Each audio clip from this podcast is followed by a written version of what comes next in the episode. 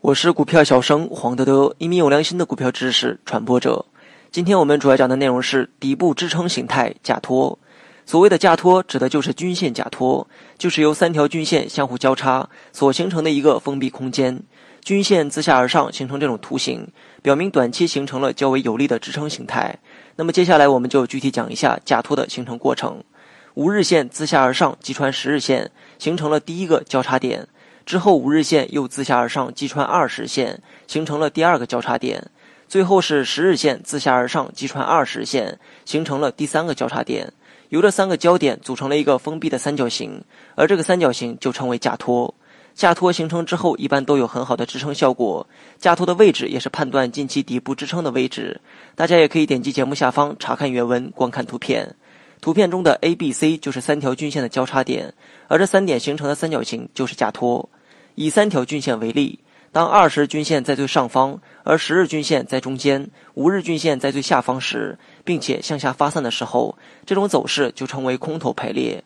如图中左半边的走势就是空头排列的走势。只有当均线为空头排列，往后才有形成假托的可能。一个没有形成假托的股票，也说明下跌行情还没有结束。只有当股价长期下跌，跌无可跌之后，此时空方的抛压才会减轻，多方开始试探性的进场，从而推动股价缓慢回升。学习更多实战技巧，你也可以关注我的公众号“股票小生黄德德”。随着股价的回升，五日均线在下跌以来第一次上穿十日均线，这说明五天内买入的人愿意用超过十天内的平均价格去追涨。该股的短期需求大于了供给，在盈利示范效应的带动下，又有一批投资者愿意进场买入。五日均线上穿二十均线，使二十天内买进的股票也有盈利。那么以此类推，该股的需求量激增，而供给量却越来越小。终有一日，十日均线上穿了二十均线，最终三条均线封闭成一个三角形假托，这使盈利的人扩展到五日持股者、十日持股者、二十日持股者。